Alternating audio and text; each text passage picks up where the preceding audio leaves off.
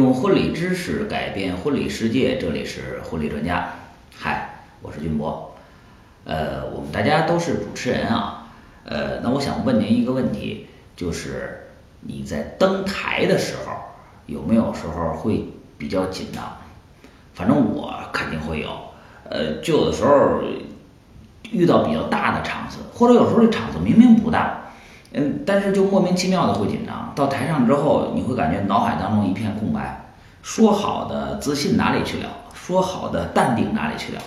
哎，这到底是为了什么？呃，这两天听樊登读书会里面，樊登老师哎讲了一本书，叫做《高效演讲》。哎，这本书当中就把这个话题特别科学的解释了。他说，我们人类的这种紧张，它实际上是来自于我们的叫原始本能。那你能想象一下吗？就是原始人在面对着那么多双眼睛盯着的时候，会是一个什么状态？那肯定底下的都是狼啊，他也他他可能会被这个那么多双狼的眼睛盯着，可能会被吃掉。那这会儿他自然而然的就会做出两个反应，第一个反应就是，哎，我得赶快跑，那我这这这不能让狼吃了。第二个就是我拿起手中的武器去和狼战斗，把狼都杀了。那无论是跑。还是战斗，它其实都是让我们的脑海当中有一个组织叫杏仁体要做出一个反应，什么反应呢？就是把我们的血液迅速的流向四肢，因为只有这样，你才能够更好的战斗或者逃跑。那当血液都流向四肢的时候，就会出现一个事儿，就是在台上大脑一片空白。这个就是我们经常会紧张啊，感觉这个大脑一片空白的根本性原因，它是来自于我们原始的这种本能。那么，怎么去解决这个呃破除这个原始的呃本能带来的这种呃危害呢？那我们作为主持人来讲，我们拿一个麦克风上台，亲爱的朋友们，大家好，愣在那里了，不知道下一句说说什么了。那这个对我们主持人来讲，简直太……丢颜面了。这本书当中是这样写的啊，他说，之所以我们会紧张，是因为我们把我们的这个主体搞错了。我们应该抱着用送礼物的心态来。有人说破除紧张有很多种方法，比如说你可以把台下的观众去想象成都是大白菜。呃，我个人也会感觉比较怪异啊，就是你想象，当一个主持人对着一堆大白菜去讲话的时候。我感觉不是白菜有病，是这主持人有病。还有的会想什么呢？就是说你把底下这些人想的都是裸体，我的天呀，这些人都没穿衣服，你还能说出话来吗？所以说这本书当中解释是，你如果想去破除紧张，你应该把自己的主体变换一下。就是原来我们会把主体想象成我们自己，所以说你会特别纠结。哎呀，我是主体，那如果我说的不好，台下的人会不会笑话我？如果我忘词儿了，得多尴尬呀！如果我要是说跟大家有互动，大家没理我，你说我多闹心啊！就是因为你太在意你自己是一个主体，所以你才会呃患得患失。正是因为有患得患失，然后哎就会有这种紧张。那如果你要是把这个主体变换成台底下的来宾呢，这种情况可能就会变换很多。你想象一下，当主体是他们，而你只是一个。具有送礼心态的人，什么叫送礼心态啊？你是把你心中这个最美好的爱情故事当成礼物去讲给他们听的人。我不知道我说到这儿大家能不能理解啊？就是你是一个把你心中最好的、你知道的爱情故事讲给他们听的人，你是送礼物给他们的。哎，这会儿很有可能就会破除你的这种紧张情绪。那接下来咱们再来说下一个问题。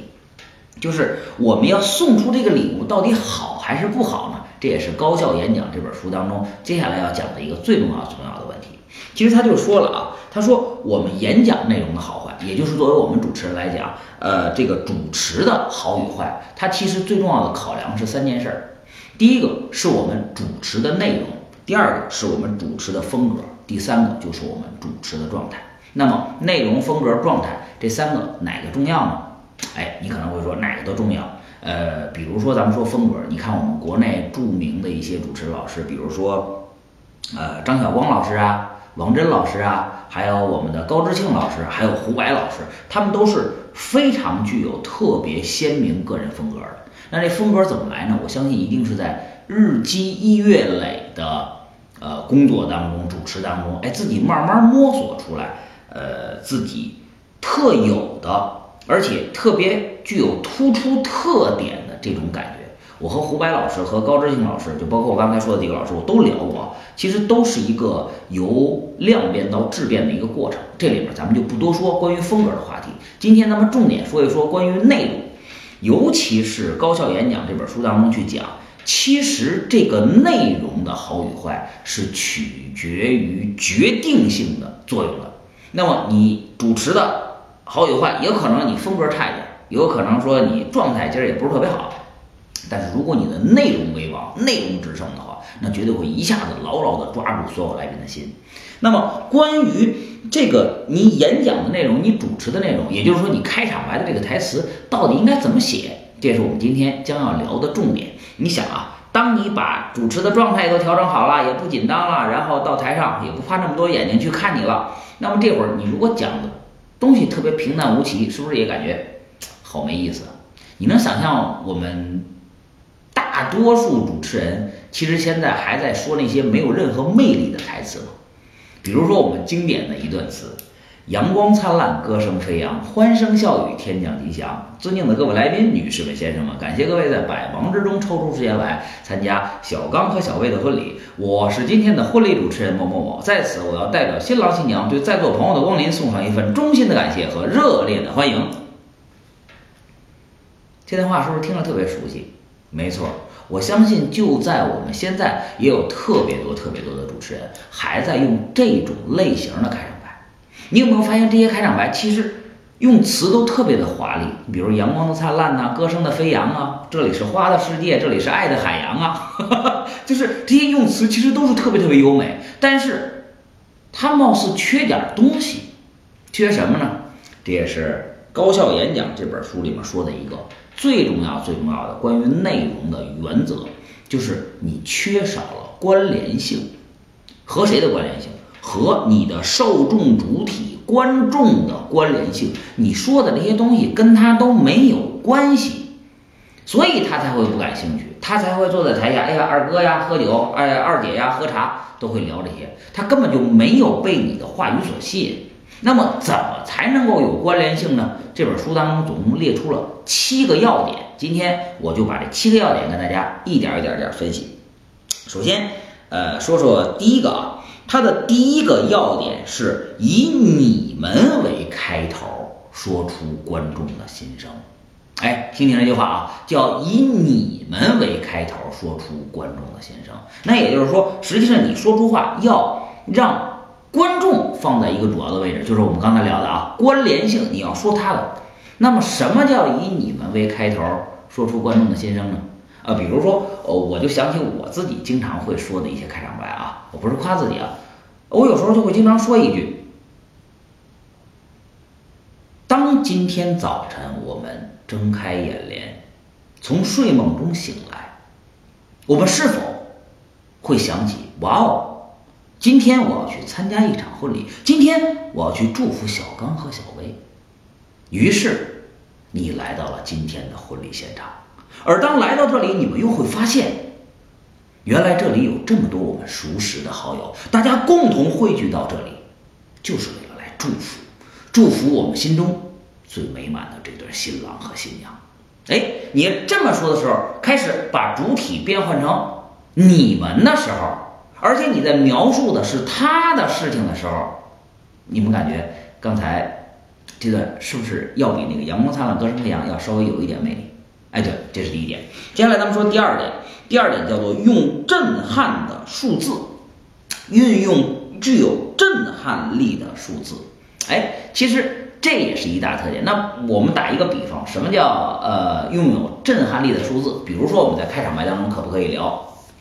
我有时候特别神奇，北京是一座非常巨大的城市。新郎的家住在北京的平谷区，而新娘的家住在北京的门头沟区。这两个区之间相隔的距离是整整一百零九公里。两个人相恋时间五年整，他们为爱奔走已经整整达到了十万里。哎，当我说到这儿的时候，那么如果你是底子来宾，会不会被吸引？十万里啊！我的天哪！这两个人为爱奔走十万里，这是什么概念？其实我们可以算一笔账啊。北京的平谷区和门头沟区两个地方相隔一百零九公里，咱们就算一百。一礼拜见一回面的话，来回就是二百公里。一年总共有五十二个周，那就是一万公里。恋爱五年，那就是五万公里。那你为了夸大这个数字，五万公里是十万里，两个人为爱奔走十万里，是不是很夸张？当你说出十万里，别人感觉哇，这个太厉害了！哎，我来听听这什么事儿？哎，你已经把它吸了，这是第二个技巧。接下来咱们说第三个要点，第三个要点，他说的叫要学会去提出问题，就是说你的开场白和台词里面去要设计，要学会去问他问题。那么咱们可以打一个比方。怎么去问来宾问题？我经常会上台就说，当我走上这块舞台，我们在场所有的朋友会不会又认为，今天这个主持人又要去讲那些老生常谈、海枯石烂的爱情故事？答案是 no。为什么？因为有一段如此真实而又美好的爱情故事就发生在我们身边，干什么要去讲那些老生常谈呢？哎，当我这么说的时候，大家会就就我一上来我就开始问你们。当我走上舞台，在场的朋友们会不会想，今天这个主持人又要去讲那些老生常谈、海枯石烂的爱情故事？你们会不会这么认为？你的答案告诉我，no。哎，你先提问，然后自己回。可是这里面就已经融入了提问这个技巧，你已经牢牢的把所有来宾的注意力就抓到你的语言当中了。这段台词在我们婚礼专家的知识店铺里面，我还专门啊有过一段展示，就是俊博经典开场白。我经常会这么用这种语式去跟来宾聊天，哎，真的就能够特别好的抓住所有人的注意力。原来我根本就不懂啊，这是我自己就写那段台词，但是我看过这本书之后，我才知道哦，原来这里边是有成功方法的，我算是碰着了。接下来咱们说第四点，第四点叫要学会用观众震撼的句子。要学会一说一些震撼的句子去震撼住观众。那什么叫震撼的句子？呃，我们在一些大片儿当中经常会看到啊，就是啊，我们伙伴们，我们现在处在前所未有的危机当中，我们所有人要团结一心，共同向前啊！总统发言是不是就经常这种感觉啊？前所未有的危机当中，可是你如果设计开场白，你不能跟所有的来宾聊，亲爱的朋友们。我们今天是前所未有一场婚礼的危机，我们今天处在一场前所未有的婚礼当中，这这不合适吧？哎，我们可以活学活用啊。比如说，我们可不可以说，在今天我们身处的这座城市，张氏家族和李氏家族二十年以来前所未有的一次盛大家族盛典。哎，你看，你看，前所未有的一次家族盛典。家族盛典，二十年以来的一次最盛大的家族盛典，你看一下子是不是特别具有震撼力，对吧？我们要学会活学活用。第五点叫做坦白，这个重点啊，你要学会去通过你的话语和来宾去坦白。坦白什么？呃，其实坦白我能不能翻译成叫揭秘，或者说叫制造悬念？你比如说，我有时候经常会登台，呃，跟来宾就这么来。当我走到这块舞台上，我想跟所有的朋友坦白一件事情。其实我现在很紧张。为什么会紧张？是因为就在一个星期之前，我和新郎新娘见面。我本以为这只是一次非常普通爱情故事的交谈，但是我没有想，这段平凡的爱情故事里面竟然孕育了如此细腻的一份温暖。所以今天我怀揣着这份紧张，要把这个温暖的故事讲给你听。哎，你看，我坦白一件事情，我很紧张，你知道吗？就是当一个人去跟另外一个人说，我坦白一个事儿，那个人一定会马上，呃，你有什么事儿？实际上你是在示弱，或者说是在揭秘，他马上就会把注意力集中到你的身上。那么我们要学会应用这个技巧，坦。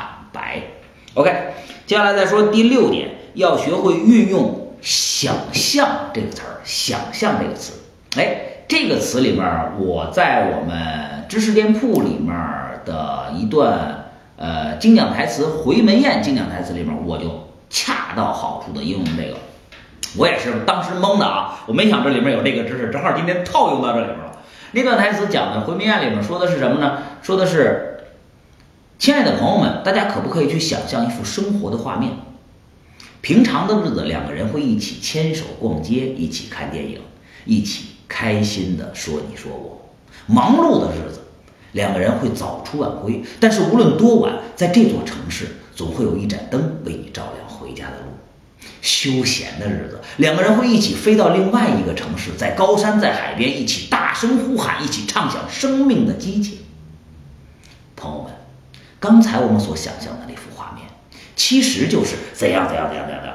你看，我就是运用“想象”这两个词，把我所要描述的场景去深深的印到他的脑海当中，让他能够随着我的语言随动而动。那么。我们再去设计主持词的时候，是不是也可以多运用一下想象，更加吸引一下来宾呢？我认为可以。接下来第七个就是要学会去讲故事。